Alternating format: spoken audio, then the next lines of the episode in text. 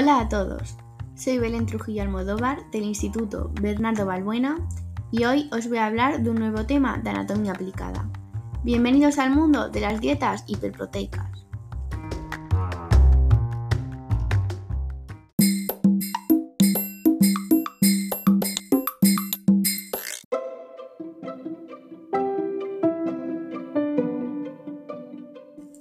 ¿Quieres saber qué es una dieta hiperproteica?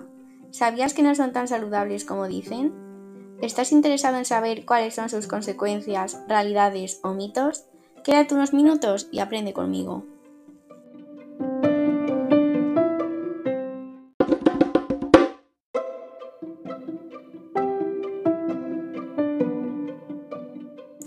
Las denominadas dietas hiperproteicas y su aplicación en la dietoterapia han sido objeto de múltiples controversias desde su aparición en los años 60.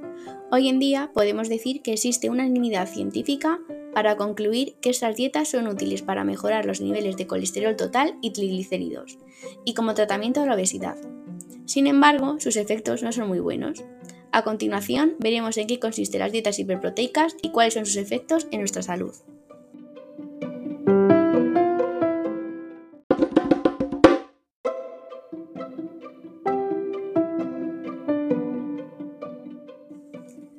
La definición de dieta hiperproteica viene dada por el hecho de que se está realizando una ingesta de proteínas mucho mayor a las ingestas diarias recomendadas.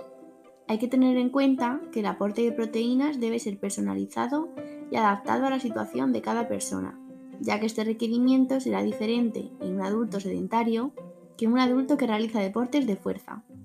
Por otro lado, en su definición, es necesario esclarecer que no todas las fuentes de proteínas son iguales y que en este tipo de dietas se debe priorizar la ingesta de proteínas de calidad, como las carnes magras, pescados, huevos o proteínas de la leche junto con proteínas vegetales, como la soja, para obtener una buena fuente de aminoácidos. Además, estas dietas no excluyen otras fuentes de alimentos como los vegetales, frutas y grasas de calidad. Simplemente se trata de dietas con un aporte en proteínas ligeramente más elevadas a las ingestas diarias recomendadas.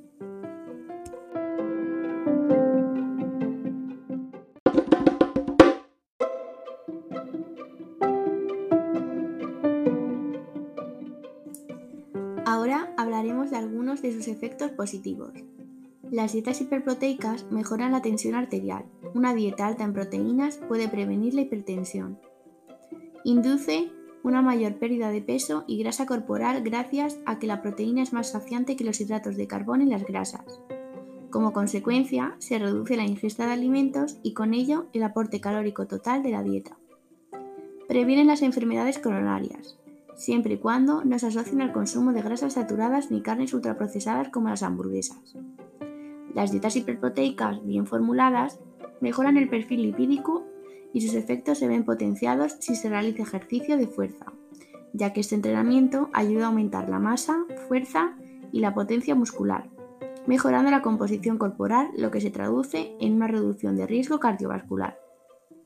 Mejora la resistencia a la insulina, el consumo de proteínas parece incrementar los niveles de respuesta a la insulina, por lo que las personas con diabetes tipo 2 se les podría recomendar estas dietas siempre y cuando no sufran ninguna patología renal.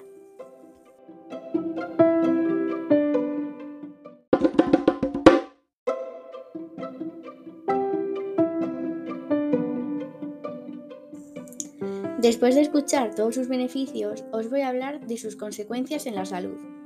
Los expertos en nutrición coinciden en afirmar que un aporte excesivo de proteínas e insuficiente de hidratos de carbono favorece la descalcificación ósea y puede ocasionar daños renales, pero también pueden causar fatiga y mareo por falta de hidratos de carbono, ya que la glucosa, un sustrato deficiente en estas dietas, es la fuente de energía preferida por el organismo. Además, conducen a una gran pérdida de líquido, lo que favorece la deshidratación.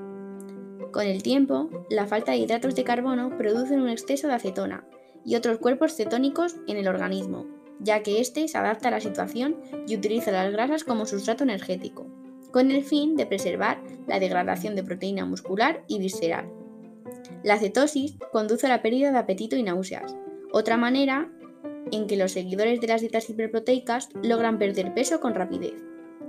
Es característico un aliento y una orina con olor pronunciado debido a que se eliminan por estas vías pequeñas cantidades de acetona.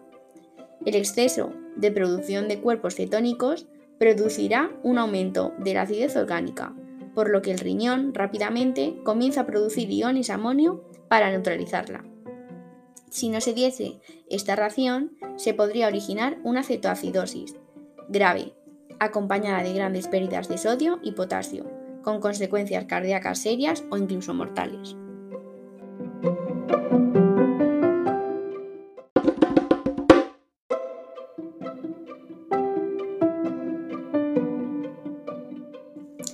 En resumen, podemos sacar varias conclusiones. Por un lado, que una dieta alta en proteínas de calidad puede ser una buena estrategia para lograr diferentes objetivos en personas sanas, ya sea una pérdida de peso, un buen mantenimiento de la masa muscular en personas mayores o deportistas, o para la mejora de la salud cardiovascular en general. En cualquiera de estos casos, recomiendo llevar a cabo este tipo de dieta bajo la supervisión de un dietista nutricionista, que adapte las necesidades proteicas de cada individuo. Por otro lado, hay especialistas que afirman que una dieta hiperproteica clásica es una dieta desequilibrada, desaconsejada y que no beneficia a largo plazo la salud. Es más, puede perjudicarla.